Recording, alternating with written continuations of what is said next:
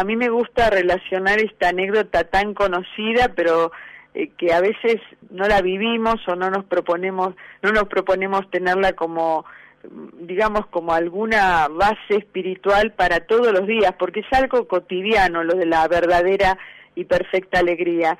Eh, yo creo que vos si habías pensado una consigna para los oyentes. Yo tengo esta, pero la podemos cambiar. Es si tenés experiencia de la frustración y cómo lo superaste, ¿no? ¿Cómo superaste? Exacta. Eh, esa era la, la, que habíamos charlado, ¿no? Sí, sí, sí. Eh, ¿cómo, ¿Cómo solucionamos o cómo nos bancamos las frustraciones cotidianas? Viste que las frustraciones, María Cecilia, eh, empiezan cuando uno es muy, es muy pequeño, ¿no? Son ¿Eh? esas que las frustraciones comienzan cuando, generalmente cuando uno es muy pequeño, ¿no? Cuando no puede hacer algo, cuando tiene, puso todo el empeño en, en realizar algo y le fue mal, cuando es chiquito, ¿no? Ya desde chiquitito sentimos esta, tenemos esta experiencia de la frustración. Sí, tal cual, y la cultura que vivimos no, no ayuda a crecer en fortalecernos a enfrentar las frustraciones. ¿Por qué? Porque de alguna manera las frustraciones cotidianas muchas veces en los niños eh, están relacionadas y motivadas con la sociedad de consumo. No digo siempre, pero y, y entonces eso del quiero ya y todo ahora y bueno, como no se puede, no, no se educa en la tolerancia, en aceptar que no se puede todo siempre. Entonces, tal vez en otras épocas, como las exigencias no eran tantas, entonces había un camino más llano para, para solucionar estas demandas. En cambio ahora es un, moneda corriente. El, el quiero ya, eh, yo digo la cultura del kiosco. O sea, pero llevada a todo, ¿no es cierto? Llevada a que no podemos soportar que nos falte algo. Y, y bueno, esa anécdota tan linda de San Francisco es educativa. Del éxito, digo, también, eh, si nos va mal en algo, si nos salió mal, no sé, alguna actuación o no lo pudimos hacer, qué sé yo, en la escuela, por ejemplo, todo eso va creando eh, frustraciones eso, ¿Eso permanece, María Cecilia, esas frustraciones de niños si no se educan? Eh, ¿Permanecen a lo largo de toda la vida? Eh, yo creo que sí, eh, yo creo que sí, hay que trabajarlas bien con algún maestro, con algún guía espiritual, con algún em, psicólogo, o sea, todos, porque la frustración, no tolerar, por ejemplo, lo que vos mencionás del éxito, tiene que ver también con la baja autoestima que a veces las personas tienen porque de chiquitos no, no han cultivado eh, eso, ¿no es cierto? Han sido chicos tal vez eh, que los retan mucho, que les exigen mucho y, y bueno, el, el éxito, decía Rudyard Kipling, el éxito es y el fracaso son dos impostores, son dos, dos temas que nos mienten, o sea, el éxito nos miente y el fracaso nos miente. Hmm. ¿Por qué? Porque nosotros somos lo que somos y enfrentarlo eh, con la misma dignidad y con la misma paz es lo que a uno, como dice ese poema de Kipling, lo hace un hombre, un hombre en el sentido cabal de tener dignidad, de, de ser un hombre completo.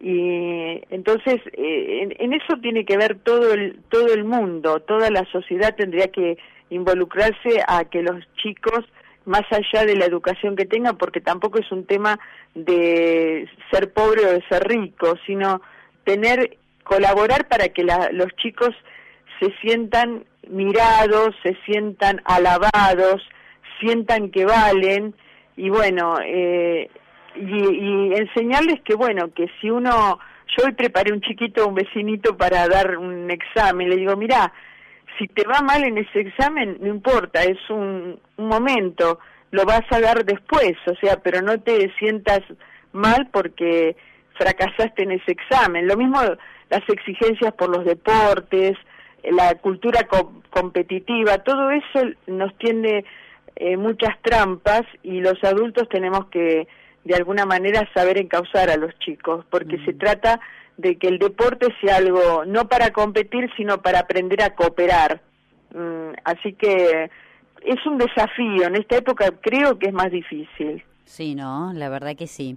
Pero creo que es un problemita que tiene que ver, como bien decías, María Cecilia, con eh, la baja autoestima o la autoestima no sana, podríamos decir, no saludable, ¿no? Mm, nos decían, nos decían por acá que no existe baja o alta autoestima, sino que es una autoestima que es sana o no.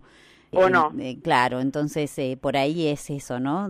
Eh, darle tiempo, darnos tiempo para, para acompañarnos a nosotros mismos, buscar ayuda y también acompañar a nuestros niños para realmente tener una autoestima sana, ¿no? Y esto... Tal cual. Mira, hay una película que fue una actriz negra, ganó el premio al Oscar por actriz secundaria, que se llama Vidas Cruzadas. Son las niñeras negras sí, está muy que, buena. que cuidan y educan a, la, a los hijos de los blancos, ¿no es cierto?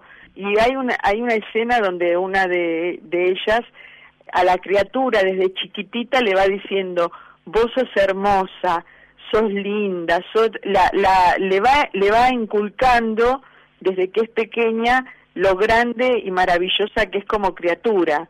Y bueno, eh, es como un, como un gesto que tendríamos que tenerlo incorporado todos. Todos tenemos cosas buenas, todos podemos crecer, todos podemos dar algo. La, la satisfacción más grande que puede tener una persona es ser útil. Pero si mm. todo el mundo desde el chiquitito le vamos inculcando que no sirve, que otro lo hace mejor, eh, entonces realmente, como decís, la autoestima se daña, ¿no es cierto? María Cecilia, no sé si querés que vayamos a nuestra primera pausita musical y cuando regresemos vamos a la anécdota de la perfecta alegría. Tenemos un audio para compartir. De, ¿Cómo no? ¿Cómo no? Eh, eh, hacemos la pausa y vamos al, al audio, hermoso. Dale, bueno, ahí la pregunta entonces que ya está en la red social de Facebook y también lo vas a encontrar dentro de un ratito nada más en nuestra aplicación Radio María Argentina 1.2.1, que si todavía no la bajaste te invito a que lo hagas en tus celulares rapidito. Vas a Play Store si tenés un celular con sistema Android y ahí encontrás Radio María Argentina 1.2.1, lo bajas en un ratito nada más, unos segunditos y te vas a encontrar con que podés escuchar la radio desde tu celular. También en Twitter, esta es la pregunta. ¿Tenés experiencia de la frustración? ¿Cómo lo superaste o cómo la superaste? ¿Cómo superaste estos momentos donde te sentiste realmente frustrado, que no valías, eh, que, que no te salió, que no te iba a poder salir nunca? Bueno, esa es la frustración, ¿no? ¿Cómo lo superaste? Es la pregunta 0810 7 veces 7. Está Zulma Gutiérrez allí para atender tu, tu llamado. 0810 7 veces 7. Si te animás y nos dejas un mensaje grabado, puedes enviarnos un WhatsApp 3518 171 593 o enviarnos un SMS al 351 200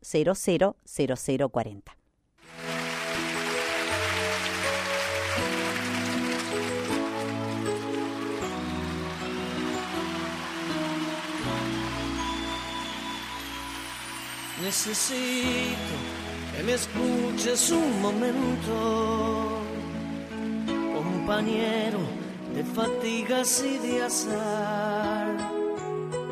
Eres alguien que quiero y que respeto y agradezco tu tiempo y tu amistad.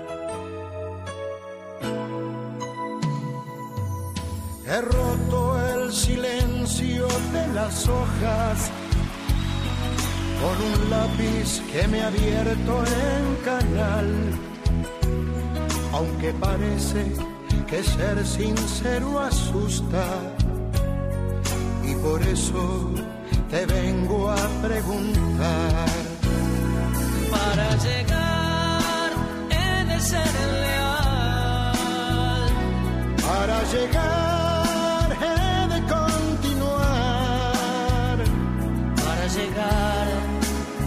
de ser capaz de convertir el sueño con la antorcha en realidad. Para ganar he de ser leal. Para ganar he de continuar. Para ganar, ¿de qué sirve ganar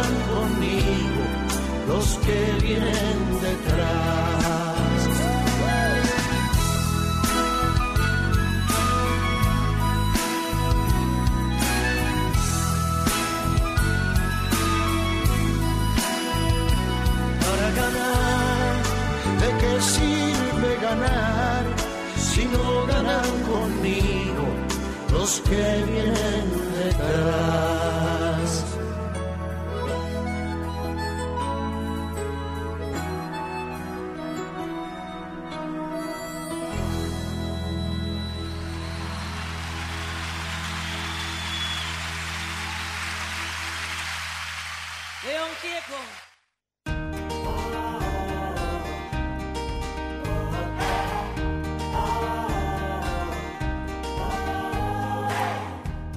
eres mis alas, yo soy tu rey. Tú mi esperanza, si estoy sin fe, yo te sujeto en la cuerda floja. Tú a mí me salvas, si todo ahoga. Hola, la buenas tardes, Radio. María. Eh, no quisiera, eh, obviamente, expresar que no estoy de acuerdo con una sola cosita que dijo la persona que está hablando, el programa de ahora. Eh, le- la competencia en sí en el deporte no, no es mala, al contrario, es intrínseca al, intrínseca al deporte y en sí viene encauzada y con valores es muy buena y ayuda a afirmar sobre todo eh, la personalidad y también la autoestima del chico. Lo digo por experiencia, porque soy profe de educación física y trabajo con chicos en un club. Eh, así que por ahí cambiar un poco la mirada ¿no? de la competencia en sí, que no es mala para nada. Es mala justamente la eh, forma en que a veces se, eh, bueno, se dirige, ¿no? pero, o los objetivos de la misma, pero en sí trae para dejar muchísimos valores la competencia y el deporte. Gracias, un abrazo, bendiciones, Miguel de Bahía Blanca. Qué lindo mensaje, Miguel. Muchísimas gracias por tomarte el trabajo de, de, de, bueno, de, de- de dejarnos este este audio, ¿no? María Cecilia, qué, qué iluminador, qué buenísimo. Sí, está muy bueno porque completa, o sea, me, me corrige un poco lo que yo dije, ¿no es cierto? Pero eh, uno cuando habla de, cuando quiere competir, se prepara, se adiestra, exact, exactamente lo que dice el, el profe es correctísimo. El tema es cuando hacemos de la competencia un dios y cuando los padres depositan precisamente sus frustraciones Claro. en los chicos y quieren eh, salir, digamos, que los chicos hagan todo lo que ellos no pudieron hacer. Entonces, eso es lo que a veces no se maneja bien y a veces eh, los profesores lo tienen claro, pero a veces uno se encuentra en la vida. Yo hablo de mi experiencia de porteña, porque crié cinco chicos y a muchos los llevé a deportes y, y bueno, hay de todo, ¿no es cierto? Obviamente estamos hablando de profes con valores, ¿no es cierto? Claro. Así que bueno. No, eh, y lo que vos deporte es- dijiste son las exigencias por los deportes. Claro, no, no, yo te entendí que era desde el punto de vista de, de, de los padres, ¿no? Que es cierto, uno a veces va, qué sé yo, vas a ver a un sobrino que juega al básquet y, ves los padres que están más metidos y le dicen al hijo lo que tiene que hacer, lo presionan de tal manera que no lo dejan disfrutar o poner en práctica lo que aprendió eh, en la clase de, de básquet, ¿no? Este, se complica ahí la cosa. Tal cual, no, eh, nadie dice que el deporte no sea constructivo y que cuando uno compite precisamente pone en ejercicio un montón de, de habilidades y que eso a la persona le hace bien y la hace crecer. El tema es cuando se desborda, ¿no es cierto? Así que bueno, creo que está re aclarado y yo agradezco que eh, le haya puesto esa, eh, eh esa, ese tinte, ese, ese matiz que faltaba. Así es, María Cecilia. Bueno, dice, soy Mari de, de Santo Tomé. La verdad que superé muchas frustraciones, pero no te puedo decir cómo un día pasó Jesús y así fue. No me sentí frustrada ni vencida ni fracasada, dice. Claro, mira vos, qué, qué, qué lindo, María, acá nos cuenta, ¿no? El paso de Jesús por su vida la puso en otro lugar, ¿no? Mm, seguramente habrá tenido, habrá seguido teniendo eh, las, las frustraciones cotidianas, pero lo mismo es diferente, ¿no? Cuando uno está bien, bien enraizado, podríamos decir. Eh, María Cecilia, hay otro mensajito, hermoso el programa. Yo hasta el día de hoy tengo la autoestima muy baja. Yo tuve desde el vientre de mi mamá, ya vine con muchas situaciones en mi vida tremendas, golpes. Entre ellos también, a medida que yo crecía, me volvía más rebelde. Mi papá me pegaba porque yo me iba y no volvía, no hacía nada malo, pero lo mismo mi papá me pegaba. Soy de Tucumán, dice Nancy. Nos cuenta un poquito, ¿no? Las razones por las cuales tiene baja autoestima. Sí, es una eh, quizás el, eh, la violencia es lo que más daña eh, la autoestima y hay formas de sanar, aunque es un proceso largo, donde la fe, yo diría que es lo, lo más importante, el crecer en la fe ayuda muchísimo porque de alguna manera la fe sana, ¿no es cierto? Y la iglesia en ese sentido lleva el mensaje sanador de Jesús, entonces yo le recomiendo al oyente si no lo hace, bueno, que, que busque ayuda en la iglesia, en, digamos, en los sacramentos, en la charla, en los grupos, los grupos carismáticos que tanto hacen bien en esta, en este tema, ¿no es cierto? Así que sí, eh, es una realidad que incluso se da en muchísimas familias que creyentes y practicantes, ¿no? Encontrar la verdadera humildad también es un paso para, para sanar la, la autoestima, ¿no? Esta verdadera humildad que, que donde podemos reconocerlo, todo lo bueno que tenemos y, aquellas cosas que tenemos para superar, ¿no? Eh, Exactamente, el conócete a ti mismo es fundamental, en conocer las propias fortalezas, porque no hay nadie que no tenga talentos ni que haya venido al mundo con algún don. Así que trabajar sobre eso, yo diría que es el ABC, es la, la primer, eh, el primer puntapié para ir sanando la autoestima herida. Mm. Graciela dice María Cecilia, frustración, a la frustración la superé viendo que en mi trabajo, en el trato con mis compañeras y alumnos, era tenida en cuenta. Dice, querida, entonces me dije, yo soy única e irrepetible, Dios me ama y tengo mucho para dar. No tengo doblez, soy la misma en mi familia y en la escuela, eso me ayudó a no tener en cuenta los decires de mi esposo, dice, por aquí. Muy bien. María Cecilia, no sé si te parece, em, eh, podés hacer la introducción de esta anécdota que vamos a compartir ahora eh, de San Francisco de Asís, La eh, Perfecta Alegría. La, la verdadera y perfecta alegría es un cuentito que San Francisco le dictó al hermano León y que tiene dos versiones, una cortita y una más larga que está en las florecillas. Yo la recomiendo, la pueden buscar en, en internet, está y realmente eh, yo quisiera que la escucharan y la compartieran no con criterios mundanos de decir, bueno, San Francisco en realidad lo que le está recomendando es que sea masoquista, no, todo lo contrario, en el fin de la anécdota que es muy apreciada en la cultura en general, incluso otras religiones como los budistas la tienen como un, un cuentito que ilumina su, su vida cotidiana. Bueno, yo quisiera que la escucharan y que vamos a, a sacar algunas conclusiones para la vida práctica. Así que me encanta que lo hayan podido hacer eh, acá en el audio, ¿no es cierto? Sí, Compartamos un audio. Por, por el tiempo de la radio lo hemos acortado, pero muy bien María Cecilia decías que lo pueden encontrar completito, ¿no? Está muy Sí, lo pueden encontrar en tanto escrito como en YouTube recitado. O sea, en YouTube ponen La verdadera alegría y van a encontrar varias versiones españolas y mexicanas, por ejemplo. Escuchamos atentamente entonces la siguiente anécdota de la perfecta alegría.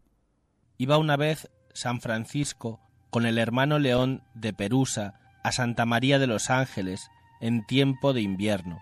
Sintiéndose atormentado por la intensidad del frío, llamó al hermano León, que caminaba un poco delante, y le habló así Oh hermano León, aun cuando los hermanos menores dieran en todo el mundo grande ejemplo de santidad y de buena edificación, escribe y toma nota diligentemente que no está en eso la alegría perfecta. Siguiendo más adelante, le llamó San Francisco por segunda vez. Oh hermano León, aunque el hermano menor devuelva la vista a los ciegos, enderece a los tullidos, expulse a los demonios, haga oír a los sordos, andar a los cojos, hablar a los mudos, y lo que aún es más, resucite a un muerto de cuatro días, escribe que no está en eso la alegría perfecta. Yendo un poco más adelante, San Francisco volvió a llamarle fuerte, Oh hermano León, ovejuela de Dios, aunque el hermano menor hablara la lengua de los ángeles y conociera el curso de las estrellas y las virtudes de las hierbas, y le fueran descubiertos todos los tesoros de la tierra, y conociera todas las propiedades de las aves y de los peces y de todos los animales y de los hombres, y el de los árboles y de las piedras y de las raíces y de las aguas, escribe que no está en eso la alegría perfecta. Así fue continuando por espacio de dos millas. Por fin, el hermano León, lleno de asombro, le preguntó, Padre, te pido, de parte de Dios, que me digas en qué está la alegría perfecta. Y San Francisco le respondió, Si cuando lleguemos a Santa María de los Ángeles, mojados como estamos por la lluvia, y pasmados de frío, cubiertos de lodo, y desfallecidos de hambre, llamamos a la puerta del lugar, y llega malhumorado el portero y grita, ¿quiénes sois vosotros? Y nosotros le decimos, somos dos de vuestros hermanos. Y él dice, Mentira, sois dos bribones que vais engañando al mundo y robando las limosnas de los pobres. Fuera de aquí. Y no nos abre, y nos tiene allí fuera aguantando la nieve y la lluvia, el frío y el hambre, hasta la noche, si sabemos soportar con paciencia, sin alterarnos y sin murmurar contra él todas esas injurias, esa crueldad y ese rechazo, y si más bien pensamos con humildad y caridad que el portero nos conoce bien y que es Dios quien le hace hablar así contra nosotros, escribe, oh hermano León, que aquí hay alegría perfecta, y si nosotros seguimos llamando, y él sale furioso y nos echa, entre insultos y golpes, como a indeseables inoportunos, diciendo, fuera de aquí, ladronzuelos miserables, y tal hospital, porque aquí no hay comida ni hospedaje para vosotros. Si lo sobrellevamos con paciencia y alegría y en buena caridad, oh hermano León, escribe que aquí hay alegría perfecta. Y ahora escucha la conclusión, hermano León, por encima de todas las gracias y de todos los dones del Espíritu Santo que Cristo concede a sus amigos, está el de vencerse a sí mismo y de sobrellevar gustosamente por amor de Cristo Jesús, penas, injurias, oprobios e incomodidades, porque en todos los demás dones de Dios no podemos gloriarnos, ya que no son nuestros, sino de Dios. Por eso dice el apóstol, que tienes que no hayas recibido de Dios, y si lo has recibido de Él, ¿por qué te glorías como si lo tuvieras de ti mismo? pero en la cruz de las tribulaciones y de las aflicciones podemos gloriarnos, ya que esto es nuestro, por lo cual, dice el apóstol, no me quiero gloriar sino en la cruz de Cristo. A Él sea siempre loor y gloria por los siglos de los siglos. Amén. Bueno, ahí escuchábamos este relato, esta anécdota. Realmente qué, qué importante, qué interesante, ¿no? Es ir descubriendo en el relato la presencia de, de, este, de este San Francisco que sabe bien dónde tiene que estar cimentado su, su vida, ¿no? Eh, eh, justamente en la humildad. Eh, precisamente, mucha gente tiene de San Francisco una, una imagen almibarada, ¿no es cierto?, romántica, pero en esta anécdota él precisamente lo que enseña o, procura que se, se aprenda es que lo más importante en la vida es vencerse a uno mismo, no dejarse dominar por las emociones, ni las pasiones, ni todo lo que nos altera. Él recalcaba en muchos consejos el de no alterarse por nada, lo cual no quiere decir ser insensible, sino eh, dominar la emoción. Y la, la anécdota ilustra sobre las pequeñas contrariedades de la vida cotidiana que nos alteran.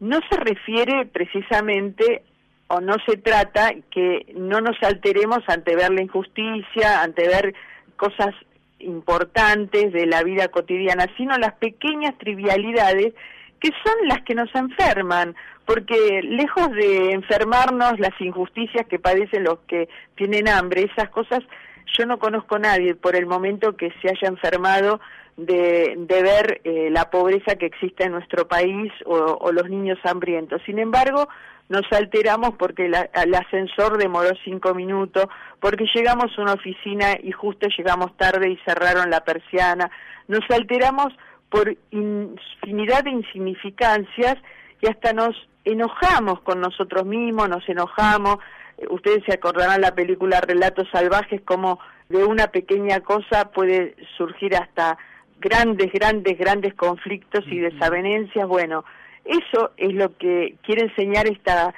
esta anécdota, ¿no es cierto? No el nirvana, no la impasividad, sino el enojarnos por las cosas justas y tener actitudes racionales, que la cabeza domine al corazón, a las emociones y no al revés, no que las emociones dominen lo que pensamos, ¿no es cierto?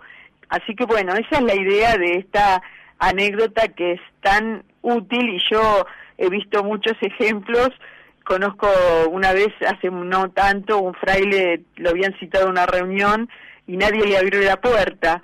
Y estaba citado y, y bueno, se quedó tocando el timbre un montón de, de tiempo. Bueno, después se fue tranquilo y cuando yo le dije, ¿por qué, qué te pasó? ¿Por qué no viniste? No, yo estuve. Lo que pasa es que nadie me abrió la puerta y bueno, dice, es la perfecta alegría. Y es como que pasas a otro, porque en otros ámbitos eso daría eh, pie para enojarse, para llamar a la persona que no le abrió, qué sé yo, y bueno, pasó.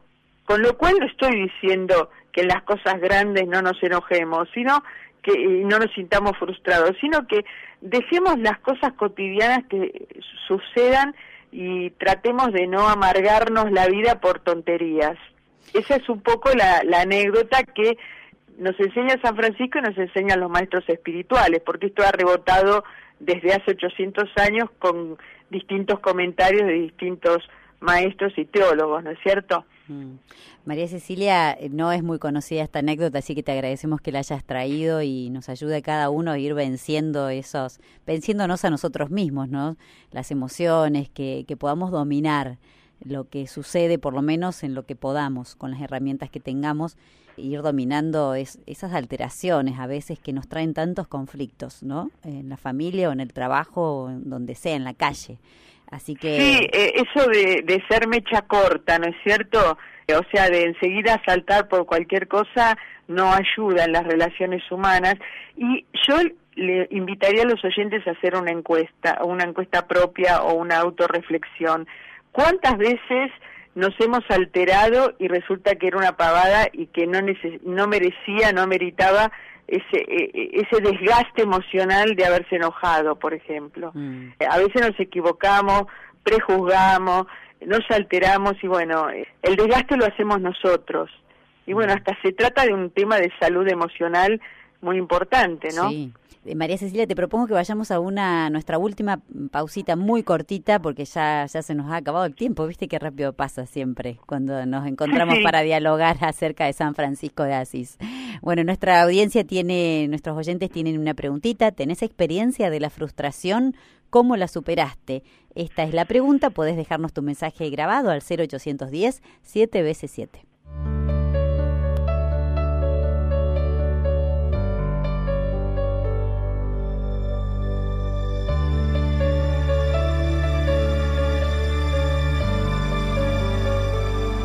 En mi caminar, en mi diario andar, cerca de Jesús, quiero siempre estar. En mi despertar y en mi descansar, cerca de Jesús me quiero encontrar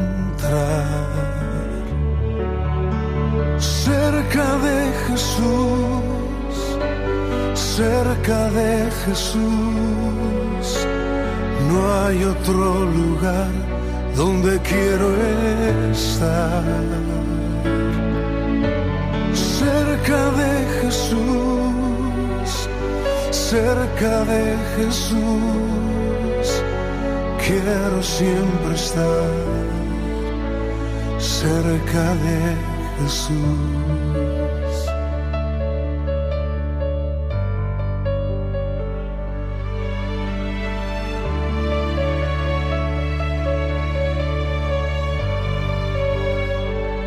Cuando llegue el fin de mi vida aquí, cerca de Jesús, quiero yo morir y al llegar allá a la eternidad, cerca de Jesús, quiero yo habitar. Cerca de Jesús cerca de Jesús. No hay otro lugar donde quiero estar. Cerca de Jesús, cerca de Jesús. Quiero siempre estar cerca de Jesús. Cerca de Jesús cerca de Jesús. No hay otro lugar donde quiero estar. Cerca de Jesús, cerca de Jesús. Quiero siempre estar cerca de Jesús.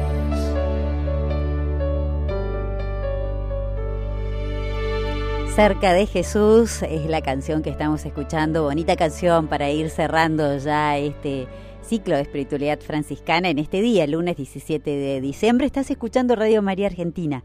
Por ahí pasaste por el diario y te quedaste escuchando allí en el auto, esperando a tus hijos. Mm, así que bueno, a la salida del club, porque ya están de vacaciones la mayoría de ellos o alguno que haya ido a rendir en este día. Bueno, María Cecilia, ¿cómo cerramos esta?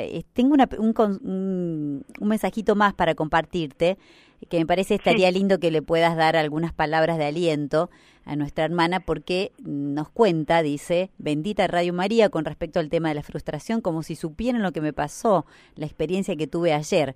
Hace un día resulta que fui a una entrevista de trabajo y como en estos momentos no encuentro motivación ni interés por nada, me pidieron dibujar un reloj con las 11 y 10 y puse los números del reloj, pero como 12, 13, 14, así hasta el, hasta el número 24, en vez de 12 horas. No, dice, me fue mal, me equivoqué muy feo soy y estoy siendo muy dura conmigo misma. Mira, el ABC es aceptarse uno como es, con las cosas buenas y las cosas malas. el creerse que uno lo sabe todo, lo puede todo, es de alguna manera un camino muy equivocado. Yo sé que debe ser dolorosísimo haber perdido la posibilidad de un trabajo más en esta oportunidad, en este tiempo, pero lo peor que podemos hacer es castigarnos a nosotros mismos. Dios no quiere que nos flagelemos.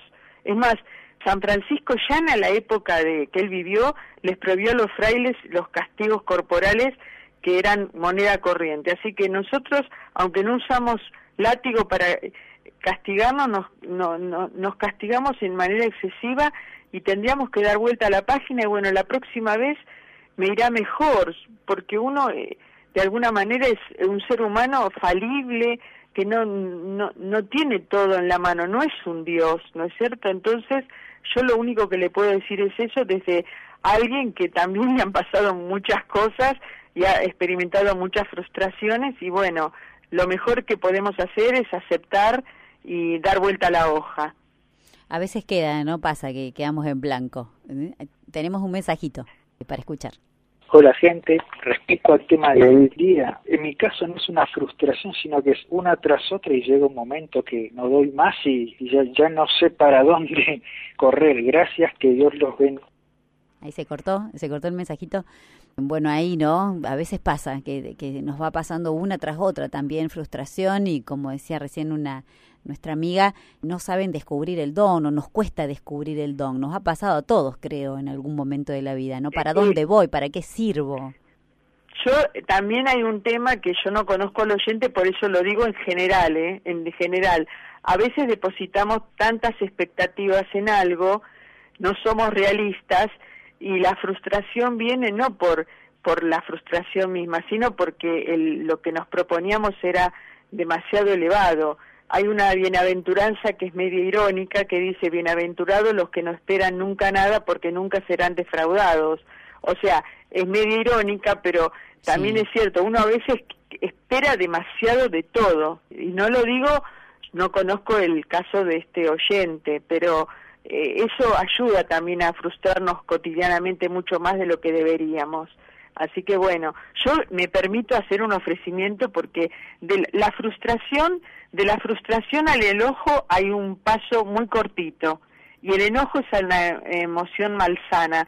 Yo me permito ofrecerles a los oyentes, así como ofrecí en el otro programa el, catecismo, yo desarrollé, inspirada en un psiquiatra evangélico que se llama Gary Chapman, cuatro talleres para manejar los enojos que los envío también con todo cariño a los que quieran mandarlos a raíces 885 arroba gmail.com, mandar el pedido. ¿Por qué? Porque lo pueden desarrollar, pueden leerlo, pueden desarrollarlo con su grupo, con su familia, con su entorno. Eh, no hay que ser nadie muy especial para hacer este taller porque está las preguntas, las conclusiones, incluso puede servir de material de lectura. Así que quiero cerrar con esto porque me, me resulta muy grato colaborar en esta beta, de, digamos, de los enojos, de las frustraciones, del participar, que es tan necesaria en la, vida cotidiana y para la cual nuestro carisma franciscano tiene tanto para dar. Mm. María Cecilia, vamos a poner en la página de Radio María, www.radiomaria.org.ar, estas estrategias ¿no? que vos nos propones para controlar el enojo y la frustración. Así que ya lo vamos a estar subiendo en el día de hoy. Te, te agradecemos un montón, como siempre. Un abrazo grandote para vos.